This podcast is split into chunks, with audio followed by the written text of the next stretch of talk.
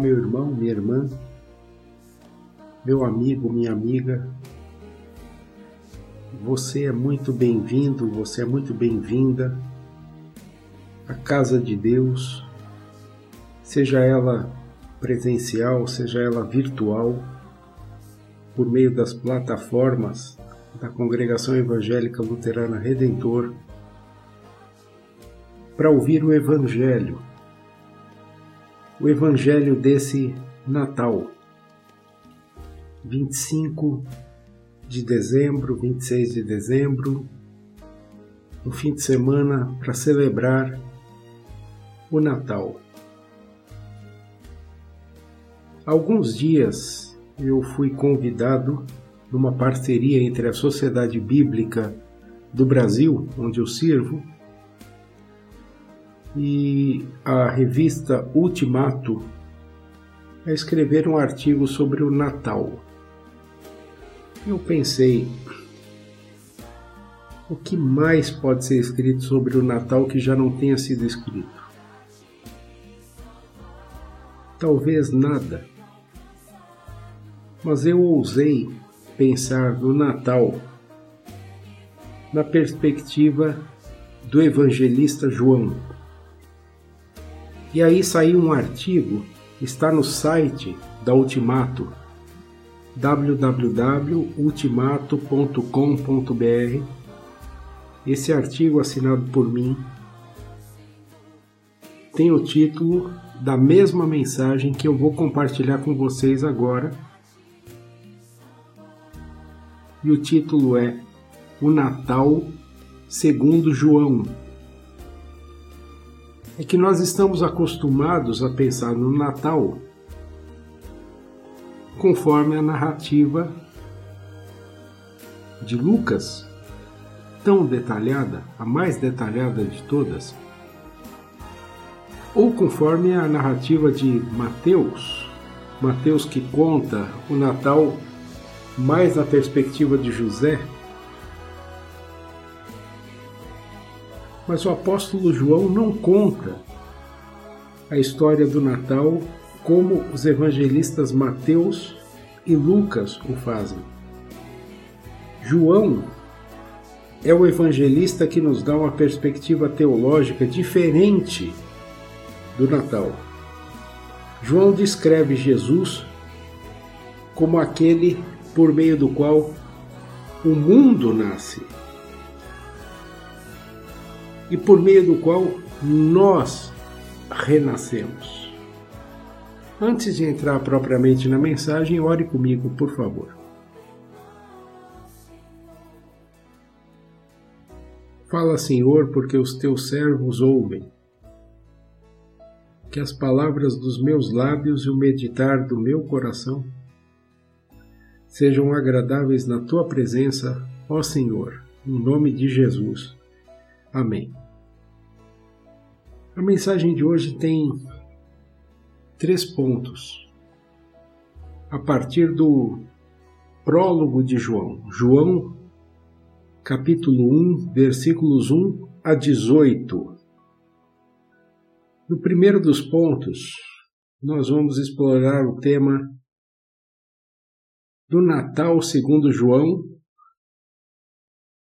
O cenário é o universo criado por meio de Jesus Cristo, a Palavra. Meu amigo, minha amiga, o cenário do Natal de Jesus em Mateus e Lucas vai de Nazaré a Belém, lugares em que se cumprem as profecias dadas pelos profetas antigos. Mas em João, o cenário do Natal é o próprio universo que nasce por meio de Jesus Cristo, a palavra. A palavra ou verbo. É assim que João chama. No início do Evangelho, João nos confronta com a divindade, com a eternidade, com o poder criativo de Jesus Cristo. E aí nós precisamos voltar ao Gênesis Gênesis 1:1 nos coloca também frente a frente com a majestade de Deus. No princípio, Deus criou os céus e a terra. Da mesma forma, João 1, 1 a 3, nos depara com a majestade de Jesus Cristo. Do princípio era a palavra, João diz, e a palavra estava com Deus e a palavra era Deus. Ele estava no princípio com Deus, todas as coisas foram feitas por ele, e sem ele nada do que foi feito se fez. Gênesis capítulo 1 afirma de maneira repetida e Deus disse, e Deus disse, e Deus disse. Por exemplo, Deus disse: haja luz, e a luz se fez. O Salmo 33, 6 e 9 afirma assim: Pela palavra do Senhor foram feitos os céus, porque ele falou e foi feito. Deus ordenou e foi estabelecido. Também o Salmo 107, 20, um dos meus versículos favoritos na Bíblia, declara assim: Deus enviou a sua palavra e os curou a palavra de Deus é terapêutica, a palavra de Deus é remédio, a palavra de Deus cura. A palavra de Deus, enfim, cumpre o propósito para o qual Deus a envia, conforme Isaías 55:11. A minha palavra não voltará para mim vazia, mas cumprirá tudo aquilo para o que eu a enviei. A verdade é que existe um poder criativo na palavra de Deus. E Jesus Cristo é essa palavra criativa. Assim, quando João chama Jesus Cristo de a palavra ou o verbo, João quer dizer e diz que Deus falou e se revelou a nós na pessoa de Jesus Cristo, o eterno Criador de todas as coisas. Isso está confirmado em Colossenses 1, 16 e 17. Esse mesmo Jesus Cristo, o Criador, fez parte da criação, operou no princípio, lá em Gênesis 1, na criação juntamente com o Pai e o Espírito Santo. O Pai falou, a palavra, a palavra fez com que as coisas acontecessem, a palavra era o próprio Jesus, e o Espírito Santo, lá em Gênesis, pairava, flanava sobre as águas. E o Pai, o Filho e o Espírito Santo disseram: façamos o homem, façamos o ser humano, a nossa imagem e semelhança. Era como se Deus, Pai, Filho e Espírito Santo, o triuno Deus, estivessem tomando conselho, um conselho interno na comunhão da Trindade para fazer a coroa da criação que é o ser humano. Façamos o homem a nossa imagem. Jesus já estava lá. Ninguém pode conhecer os pensamentos de alguém se não forem colocados em palavras ou sinais interpretáveis. Eu falo dos sinais interpretáveis porque hoje finalmente nós lembramos dos surdos. Eles não se comunicam por palavras, mas por sinais, que é a comunicação natural deles. Libras, no Brasil, língua brasileira de sinais, lembra disso. Então, um sinal pode dizer muito, como um, um símbolo visual pode comunicar muita coisa aos nossos olhos. Mas os nossos pensamentos secretos são secretos até que nós os é, traduzamos em forma de palavras ou sinais ou imagens que sejam perceptíveis para as pessoas. Pois Deus é espírito. E Deus, ao ser espírito, é invisível aos nossos sentidos. Os nossos sentidos são finitos, já reconhece isso 1 Timóteo 6,16. Mas João 1,18 diz: Nunca ninguém viu Deus, o Deus unigênito que está junto do Pai é quem o revelou. Repito, o Deus unigênito que está junto do Pai é quem revelou Deus, que é Espírito. O próprio Jesus disse em João 14, 9: Aquele que me vê, vê o Pai. Portanto, só por meio de Jesus nós podemos conhecer Deus de maneira pessoal e de maneira plena.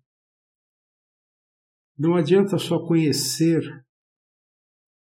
um pouco da história de Jesus, saber que ele existiu, saber alguma coisa que ele falou, ame o próximo, ame a Deus. É preciso ter com ele uma relação pessoal, uma relação plena.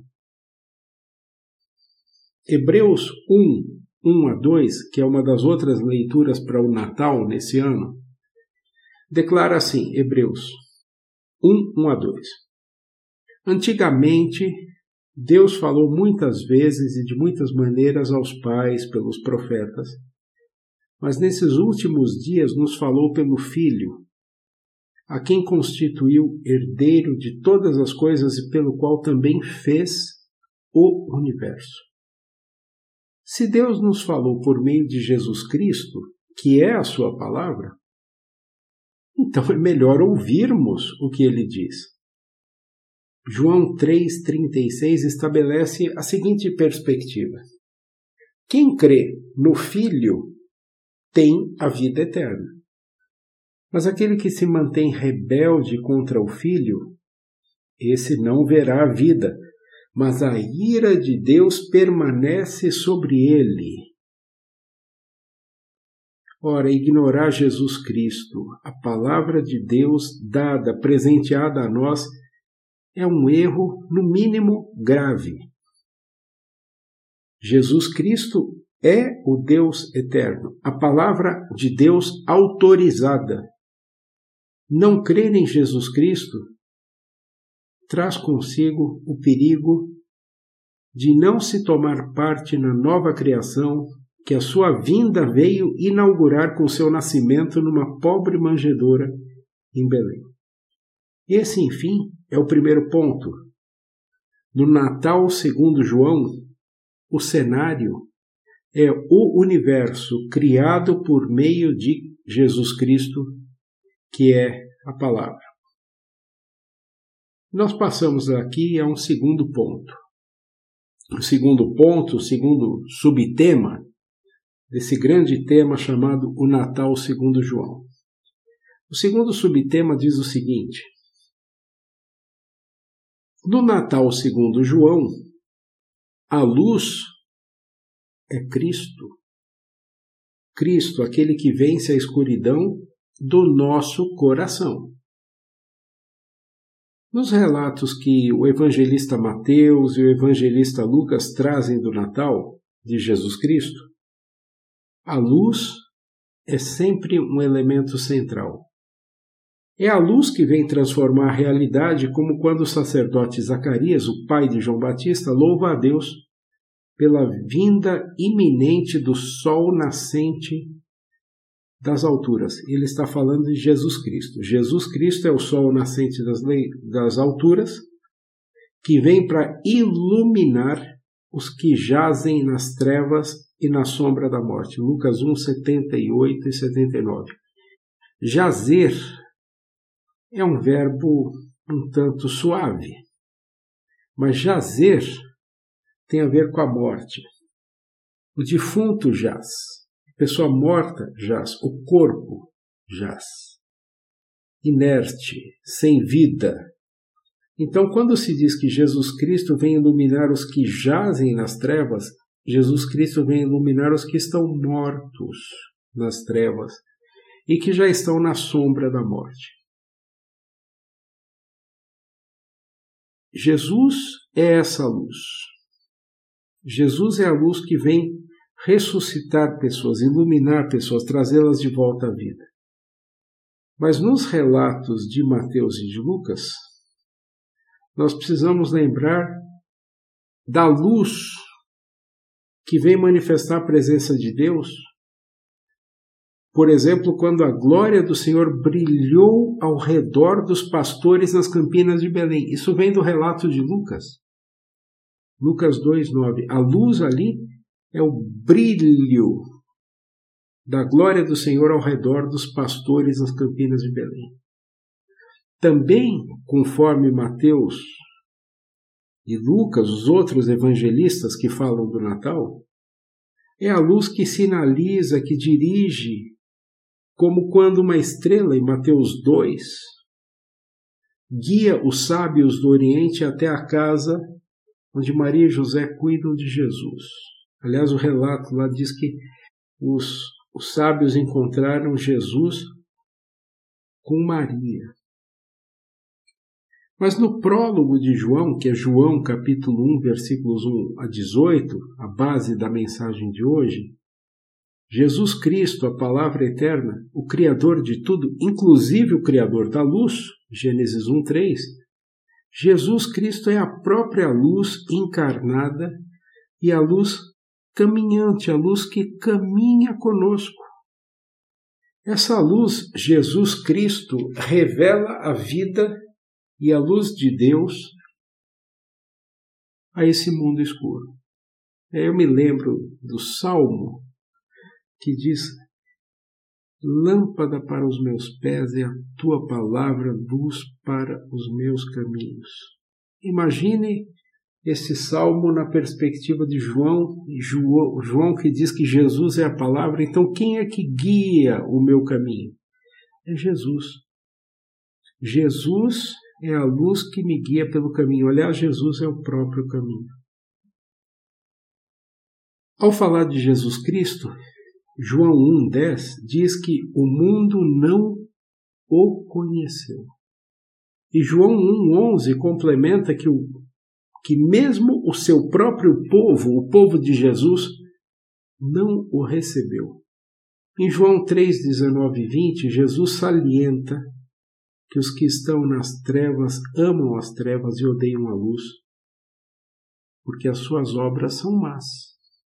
Como diz Paulo em 2 Coríntios 4, 4 a 6, ao falar dos que estão perecendo, Paulo diz assim: preste atenção. Dessas pessoas que estão perecendo, nelas o Deus desse mundo cegou o entendimento, mas elas são descrentes, para que não lhes resplandeça a luz do Evangelho da glória de Cristo, qual é a imagem de Deus.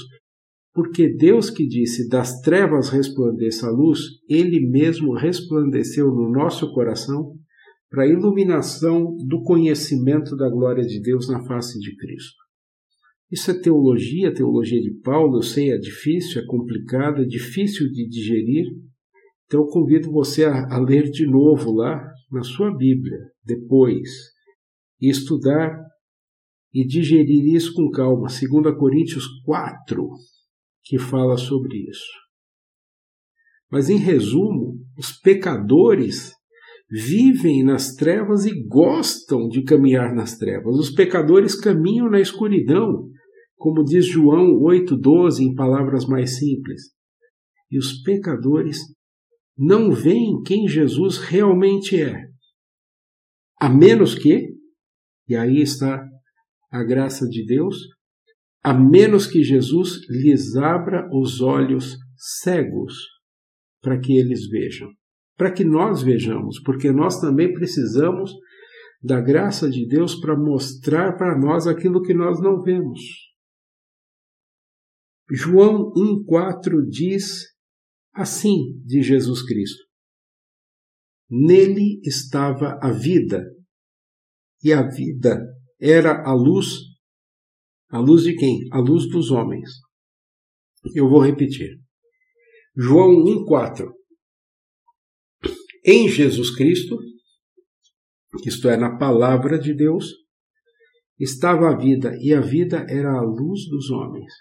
A palavra vida, irmãs e irmãos, aparece 36 vezes no Evangelho de João, mais do que em qualquer outro escrito do Novo Testamento.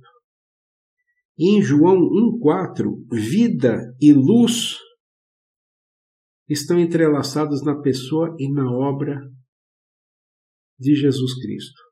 É João dizendo que aqueles que estão espiritualmente mortos nos seus pecados precisam de vida. Aqueles que estão na escuridão precisam de luz. E Jesus é a fonte dessa vida, Jesus é a própria luz. Eles estão na escuridão espiritual. Mas quando nascem de novo, a luz se acende, a luz resplandece. Isso aí gerou um símbolo muito interessante na história da igreja cristã. Você que está aqui na igreja agora está vendo, mas você que está apenas ouvindo essa mensagem como podcast, talvez não consiga visualizar, pode procurar aí na internet. Existe um símbolo litúrgico que vem desde os primeiros séculos da igreja cristã e que é o entrelaçamento em forma de cruz de duas palavras gregas. A primeira palavra grega é fós. Fós quer dizer luz. E é fós escrita no sentido vertical, de cima para baixo, fós. No sentido horizontal, unido pela letra central de fós, vem a palavra zoe, e zoe quer dizer vida. Essa cruz, fós, zoe, cuidado, não é fuzue, é fós, zoe, é a luz da vida. É uma referência ao próprio Jesus Cristo, um símbolo muito bonito da história da igreja cristã. Dá para pensar em Jesus Cristo como a luz da vida e ele sempre o foi, mas para nós ele se tornou realidade e se tornou a nossa luz e nos deu vida por meio da sua cruz, por meio da sua cruz, do seu sacrifício, morrendo por nós.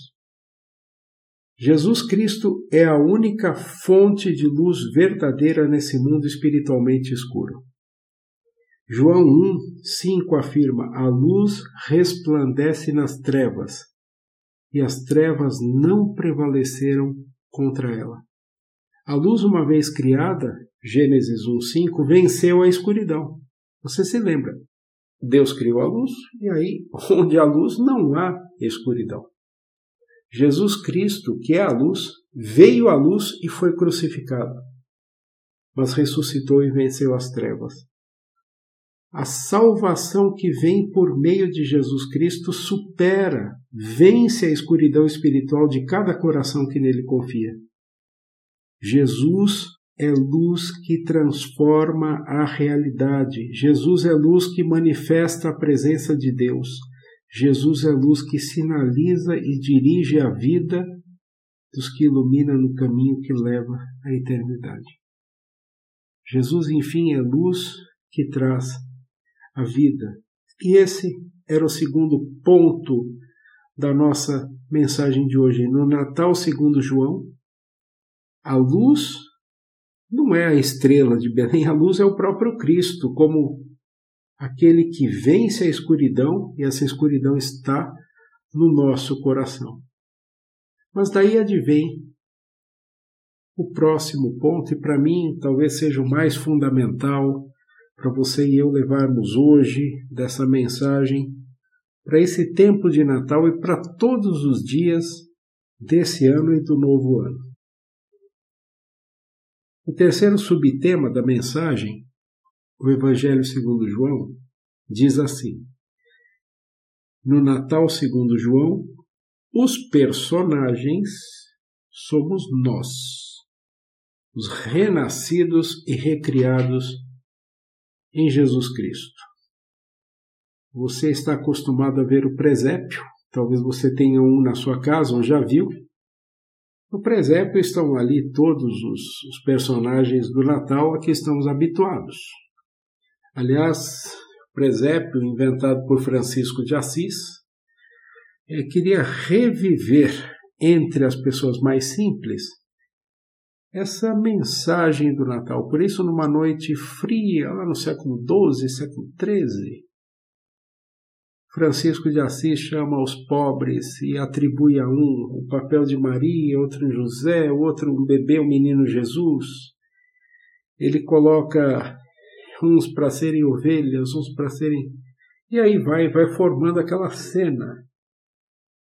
No presépio como nós o temos, aliás, uma invenção genial do Francisco de Assis, no presépio como nós o temos, até chegamos a colocar os reis magos, os magos do Oriente, junto com os pastores nas campinas de Belém, mas parece, pelo relato bíblico, que existe um hiato, existe uma distância temporal entre os pastores e a visita dos magos. Por isso que Herodes, isso é um tema da Epifania, próximo período da história da igreja, do ano, do ano litúrgico da igreja, por isso que Herodes pede para matar, vejam só, a que ponto chega o egoísmo é, e o ódio de nós humanos.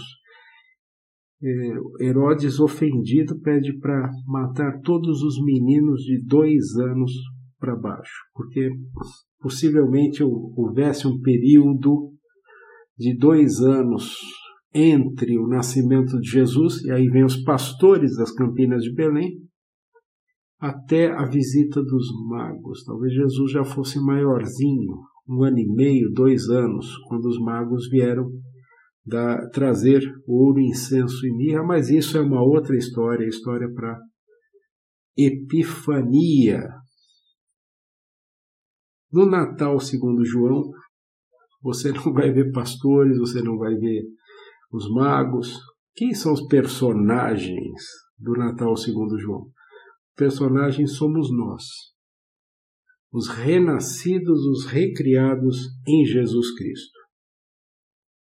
Quando o pecado entrou no mundo, tornou-se impossível conhecer a Deus na sua plenitude, a menos que ele se revelasse a nós.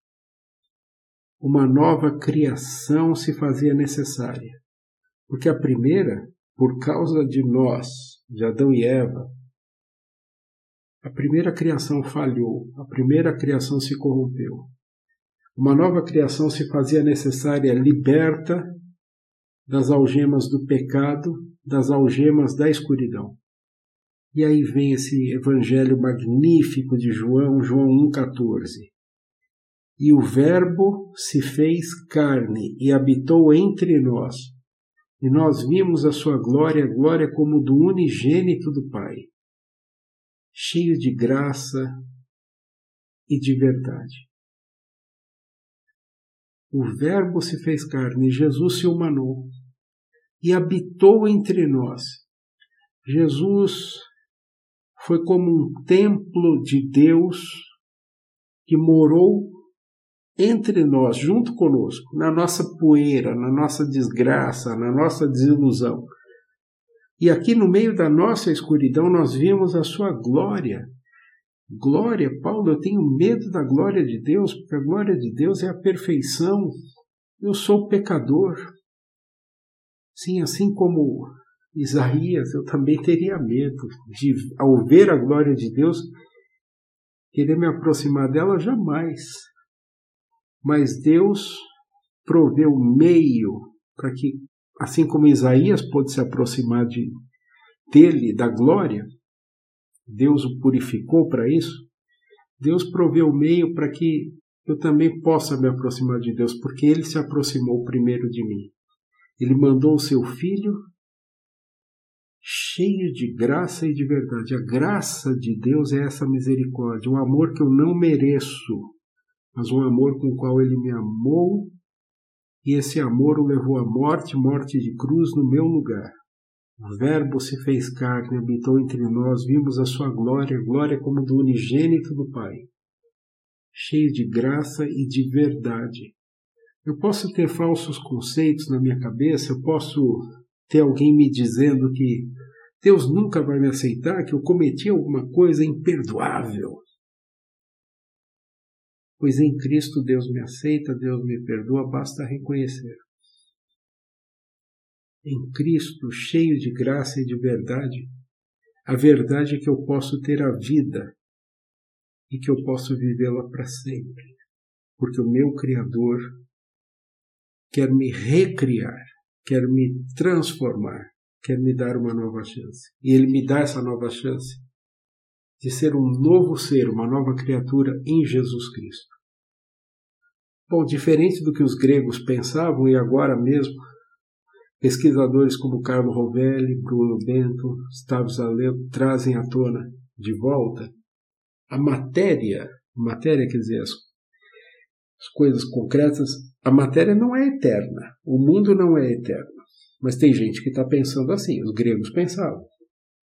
Conforme a Bíblia Sagrada, as Escrituras, palavra autorizada de Deus, só Deus é eterno. E a criação, a criação que nos rodeia, da qual fazemos parte, aponta para o espantoso poder e inteligência de Deus. Mas não vamos confundir, por favor, a criação com o Criador. Quem rejeita o Criador começa a adorar a criação. Não, deixe Deus ser Deus, nós somos criaturas dele. Ler Gênesis 1.1 e João 1.1, à luz um do outro, nos ajuda a lembrar que nós somos criaturas finitas, limitadas, precárias. E que devemos, portanto, nos submeter a Deus, devemos nos submeter à Sua vontade e reconhecer que nós dependemos dele. Em outras palavras, Sendo Jesus Cristo aquele por meio de quem o que foi feito se fez, então, juntamente com o Pai e o Espírito Santo, Jesus Cristo é Deus e é Deus eterno. E se Ele é Deus, junto com o Pai e o Filho, com o Pai e o Espírito Santo, se Jesus Cristo é parte dessa trindade do Deus triuno que eu não compreendo, mas eu aceito e que me ama e vem me buscar, eu não sou Deus, mas Ele me ama, então eu posso ter comunhão com Ele, porque Ele me amou primeiro, Ele me buscou primeiro. E isso é uma lição fundamental em todo o tempo. Eu continuo sendo criatura, criatura decaída, mas em Cristo Jesus, esse braço estendido de Deus que vem me buscar, vem andar no meio da minha dificuldade, vem estar comigo, caminhar comigo, vem morrer no, no meu lugar, vem ressuscitar no meu lugar com Jesus Cristo, que é eterno, eu também posso ser eterno. Daqui para diante. No Natal segundo João, existe uma lição que é ensinada sempre de novo. E eu quero que você leve essa mensagem para sua casa. Para que que Jesus veio ao mundo? No Natal, segundo João, Jesus Cristo veio ao mundo para recriar vidas. Como é que ele recria as vidas?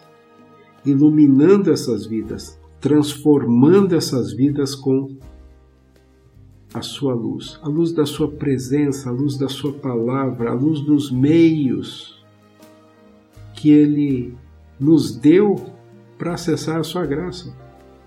A sua palavra, o batismo que transforma as nossas vidas, que coloca um ponto inicial de comunhão da nossa vida com Deus, sejamos pequenos ou grandes. A Santa Ceia, na qual o seu corpo e sangue, os corpo e o sangue de Jesus Cristo, nos aproximam de Deus e nos fazem lembrar de uma maneira concreta que aquele sangue, aquele corpo foram dados por mim para me recriar, para que eu renasça. E se eu existo, assim como toda a criação é por desígnio de Deus que eu estou aqui. Eu deveria reconhecer isso e eu deveria devotar-me a Deus com toda reverência e com toda gratidão todos os meus dias, todos os dias da minha vida, também nesse tempo santo de Natal. O que é o tempo santo de Natal, segundo João? É um tempo de renascer com Jesus Cristo. Renascer com Jesus Cristo hoje mesmo, para a vida plena, para a vida eterna. Minha irmã, meu irmão, meu amigo, minha amiga dessa congregação evangélica luterana redentora. No Natal, segundo João, nós só podemos enxergar a luz natalina se Jesus Cristo, nascido em Belém, nascer no nosso coração também. Eu desejo a você, a sua família, aos seus, um abençoado Natal. Em nome do Pai, do Filho e do Espírito Santo. Amém.